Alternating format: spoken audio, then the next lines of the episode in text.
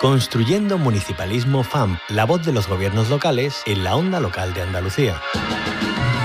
Tenemos que ocupar un lugar clave en cuestiones pues, como la agenda urbana, la sostenibilidad, etcétera, etcétera. Los ayuntamientos son una parte fundamental de la arquitectura institucional de nuestra comunidad autónoma y no querer entender eso, sin duda alguna, es un grave error.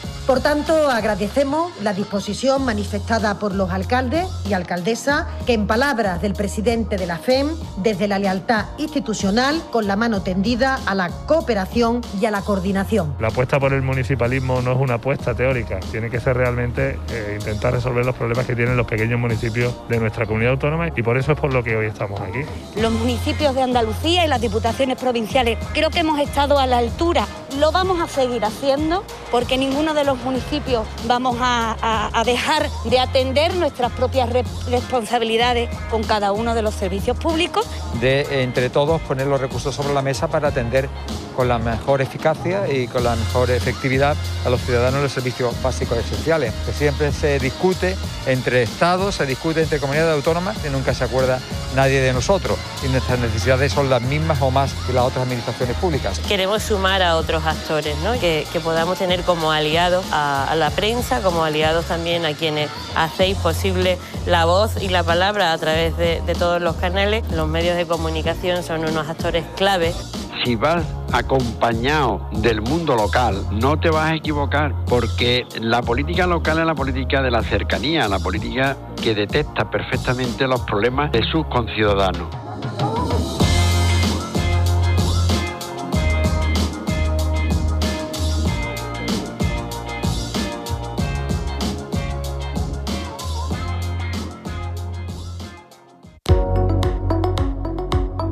Construyendo Municipalismo FAMP, la voz de los gobiernos locales en la onda local de Andalucía.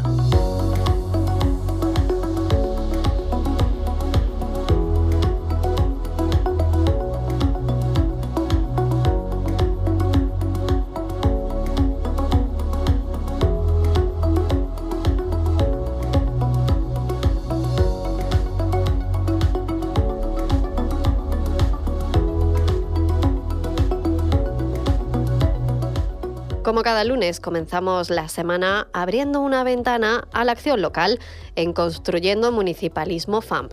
Hoy ponemos la perspectiva de género como protagonista, siguiendo unas jornadas que se celebraban la semana pasada en Baeza, en Jaén. Con el título Las mujeres en la administración local, compromiso y excelencia, han pretendido analizar la situación de las mujeres en la administración local andaluza desde el prisma del liderazgo y la toma de decisiones. También evaluar los compromisos y retos que se plantean para abordar la brecha de género en la dirección pública profesional. En este primer eh, tramo de análisis sobre estas jornadas y sus contenidos damos la bienvenida a Carmen Seisdedos. Ella es subdirectora de Evaluación e Innovación del Instituto Andaluz de Administración Pública y vicepresidenta de la Asociación de Mujeres del Sector Público. Carmen Seisdedos, ¿qué tal? Muy buenos días, bienvenida. Hola, buenos días. Encantada de estar aquí en el programa y de hablar contigo. Muchísimas gracias. Igualmente, el placer es mutuo. Bueno, ¿qué dificultades u obstáculos para la igualdad de las mujeres en este sector público se han puesto de manifiesto en estas jornadas?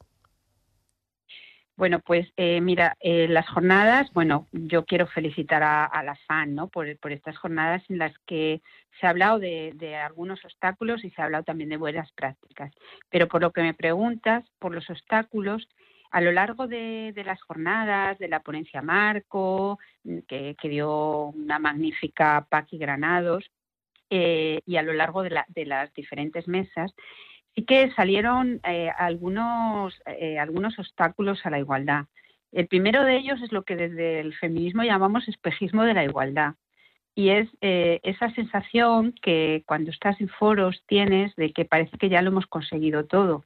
Date cuenta que la administración pública, el acceso de las mujeres a la administración pública, dices eso, posiciones igualitarios, sí, pero luego hay otros problemas en la carrera, en que estamos en unas áreas y en otras no, o sea, hay una discriminación vertical y horizontal, como se denomina técnicamente, pero sí que es verdad que hay un espejismo de que las mujeres ya estamos en, todos los, en todas partes y que realmente hay igualdad, cosa que, no es cierta.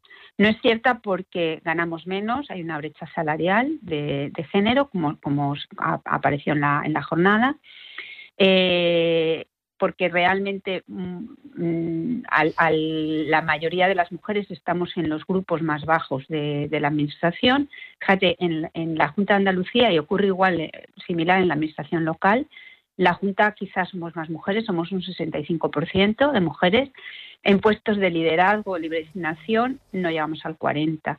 Que tú mm. dices, bueno, es un 40-60, pero claro, no, no estamos igual de representadas arriba que abajo. Deberíamos estar en paridad, pero en la parte alta de la paridad, cerca del 60. Con lo cual, tenemos margen de mejora. Entonces, esto eh, no se ve. Por eso hablaba de este primer tema, que es el espejismo de, la igualdad.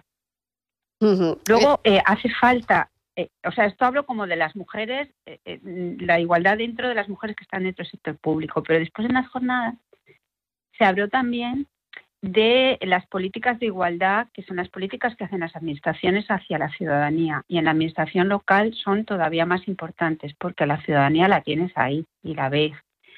Y, y ahí, de alguna manera, lo que, lo, que, lo que salió, ¿no? que hay que remover un poco y sobre todo lo que hay que tener es información, tener diagnósticos desagregados por sexo, indicadores de género que nos permitan en cada política que hacemos desde la administración local o desde las administraciones en general, que tras ese diagnóstico veamos qué dificultades tienen las mujeres, por ejemplo, para emprender, tienen más dificultades para acceso a créditos, eh, tienen más dificultades para la conciliación porque sigue recayendo en nosotras. Entonces, a la hora de hacer las políticas, lo que salía allí es que debemos hacer diagnósticos eh, equilibrados que tengan, en que tengan en cuenta esas diferencias entre hombres y mujeres y a partir de ahí, obviamente, pues generar políticas y planes que tiendan a, evitar a evitar esas desigualdades que los diagnósticos dan, ¿no? Eso eso eh, salió ahí. Hablamos de formación, de la formación que se da dentro de las administraciones públicas y la importancia que tendría en la formación,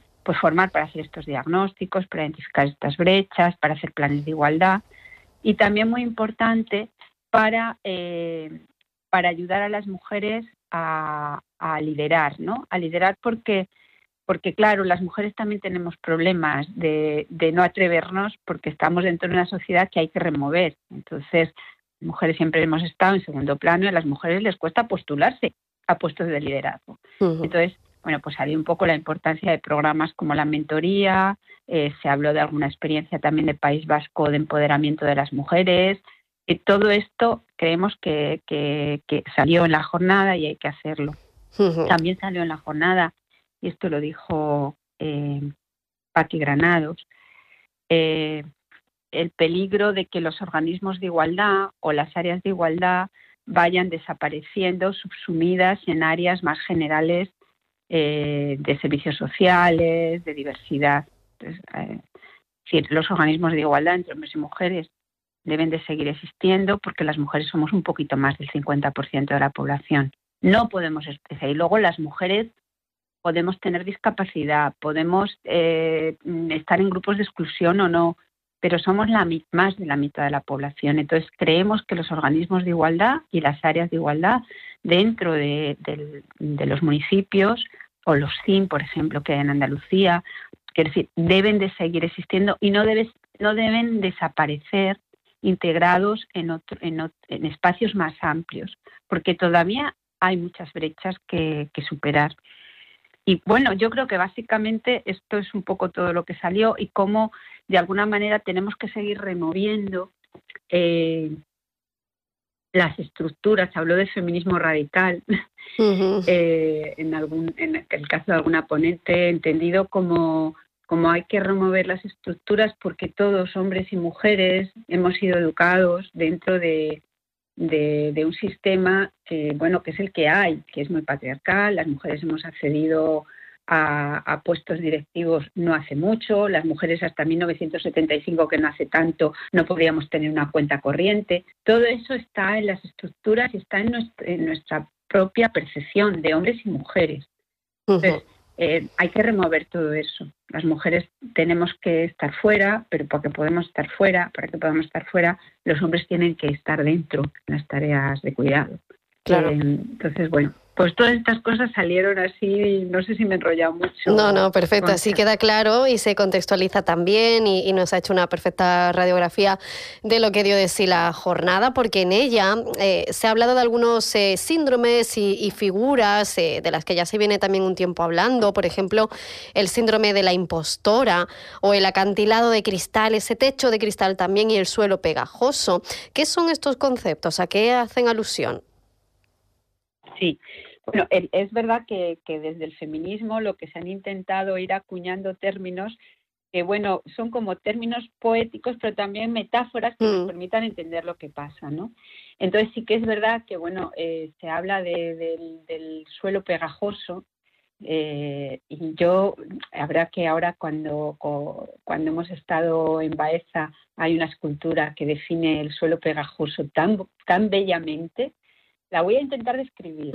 Es una escultura que es un zapato de tacón eh, con una pluma, pero debajo tiene una bola redonda que es una bola de chicle, de chicle fusia. Entonces es el suelo pegajoso. O sea, las mujeres estamos caminando en un suelo pegajoso, pegadas a la realidad, pegadas al cuidado, pegadas tal, pero a la vez además con tacones que nos imposibilitan dar. Y cada vez se nos van pegando más cosas que son obligaciones que se nos imputa y de las que es muy difícil desasirse. No es que tú no puedas decir que no cuidas, pero tienes dificultades para no cuidar, porque tu educación va por ahí. Entonces, el suelo pegajoso es esa realidad que te atrapa y que no te deja crecer, que no te deja desarrollarte.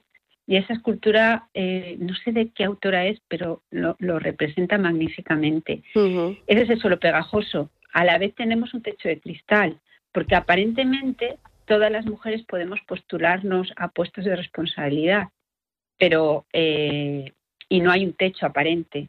Pero es verdad que hay muchas dificultades para, para llegar ahí, porque normalmente, como la estructura de poder sigue siendo mayoritariamente masculina, a ti no te van a elegir. Pero no solo eso, sino que tú no te vas a, a ver suficientemente buena para postularle. No hay nada formalmente, no hay nada legalmente que lo impida. Por eso es de cristal, porque legalmente no hay nada.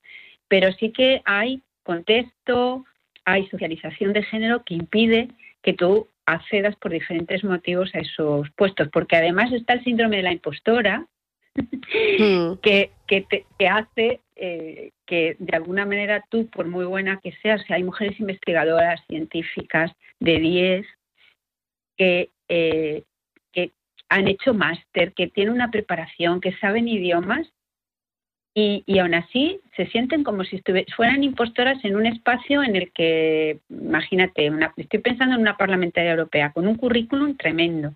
Ella decía que ella se sentía impostora. Entonces, eso nos pasa más a los, a los hombres, a veces les pasa, pero a las mujeres nos pasa mucho más porque nos sentimos impostoras porque estamos en un espacio que no hemos creado nosotras sino que han creado otros, mayoritariamente hombres, y nos sentimos en un espacio que, no, que no es nuestro espacio y te sientes impostora. Yo aquí siempre digo que tenemos que estar en todos los sitios donde se tomen decisiones para poder modificar esos espacios y que sean espacios donde las mujeres pues estén cómodas, estén dentro de su espacio, ¿no? Estén en un espacio que, tiene en cuenta un poco sus características. Entonces, bueno, esos son un poco los, los síndromes. Hay otro que no sé si, el de la abeja reina, que a mí me llama mucho la atención porque es algo que sale mucho cuando en las conversaciones tú a tú, ¿no? Eh, cuando alguna mujer me dice, no, yo no soy feminista, porque mira, yo he conseguido llegar donde he llegado porque me lo he trabajado.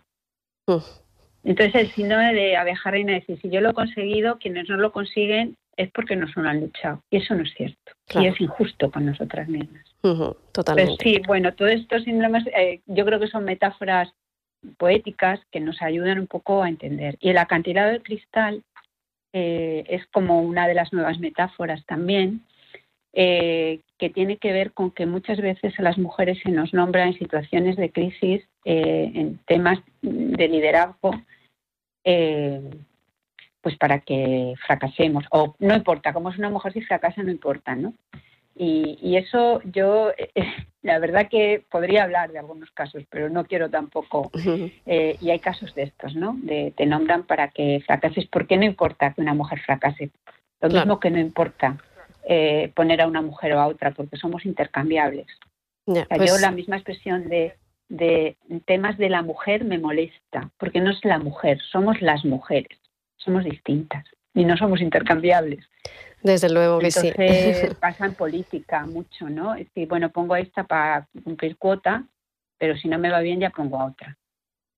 Pues eh, toda la razón. Carmen Seisdedos, su directora de Evaluación e Innovación del Instituto Andaluz de Administración Pública y vicepresidenta de la Asociación de Mujeres del Sector Público, que ha asistido a estas jornadas celebradas en Baeza, en Jaén.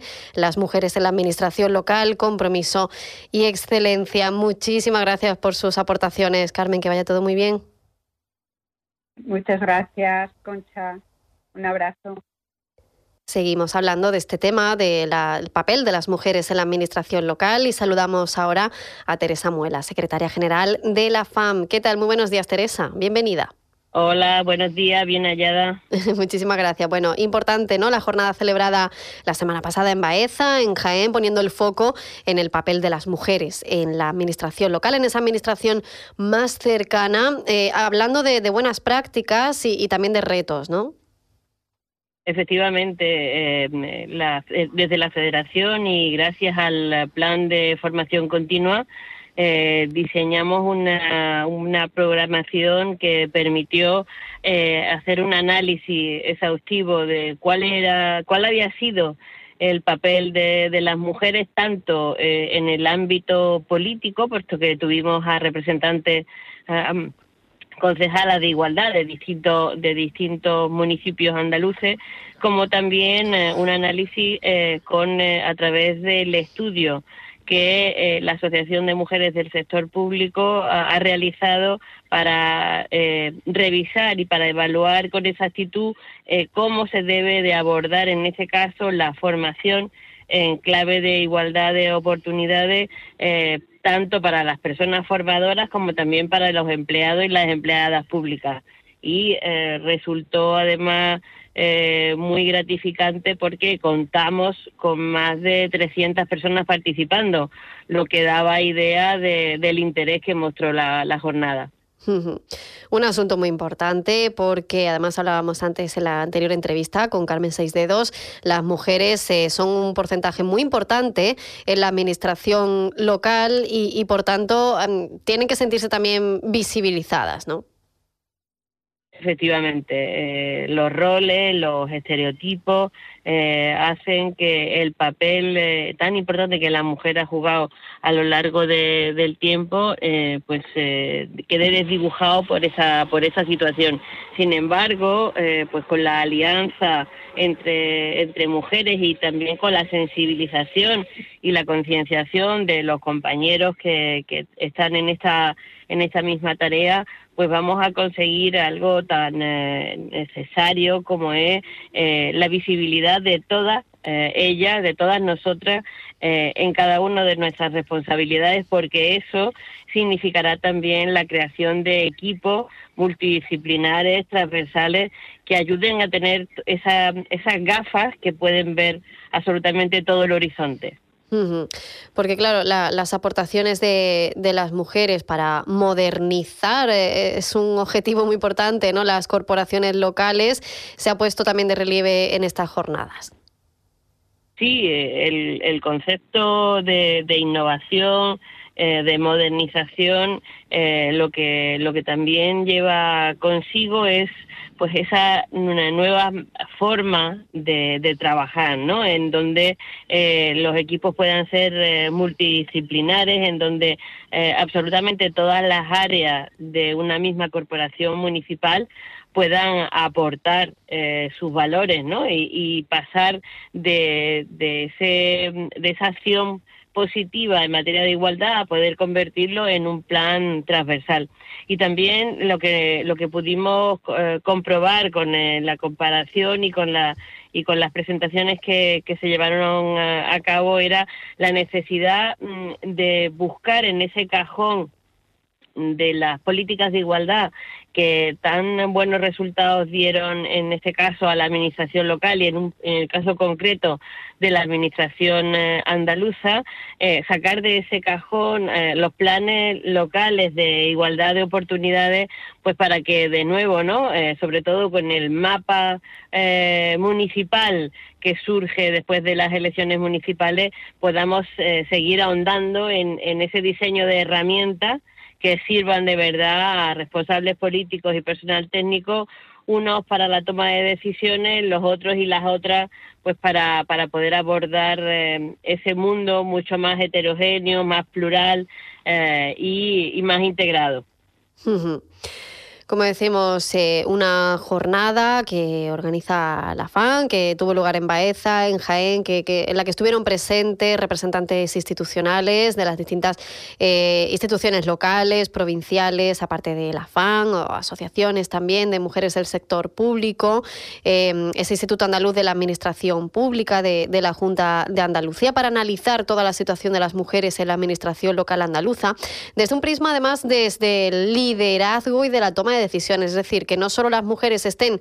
en la administración local, eh, en distintos puestos de trabajo, sino que también sean lideresas, ¿no? que tengan esa posición eh, de esos puestos de más responsabilidad.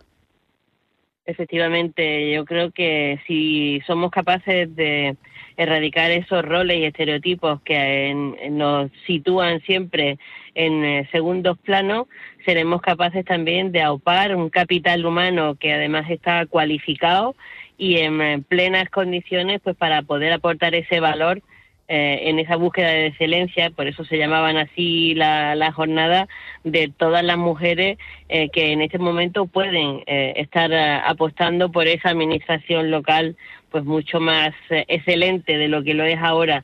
Y mm, sobre todo a juzgar por todo lo que hemos sido capaces de poder llevar a cabo desde la pandemia yo creo que demuestra perfectamente que los equipos eh, se consolidan, se tienen que consolidar y que las mujeres no tienen que tener miedos a la hora de poder asumir esas responsabilidades porque van a ser capaces también de, ejecutar ese mapa, esa hoja de ruta que les permita pues que su administración, la que tienen más cercana, de la que forman parte, pues le dé a la ciudadanía lo que la ciudadanía espera de esa administración local.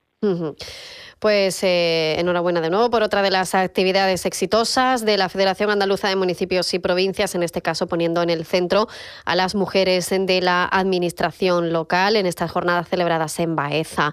Teresa Muela, secretaria general de la FAM, muchísimas gracias por habernos acompañado. Gracias a vosotros por estar ahí. Construyendo un municipalismo un espacio de la onda local de Andalucía con la colaboración de la Federación Andaluza de Municipios y Provincias.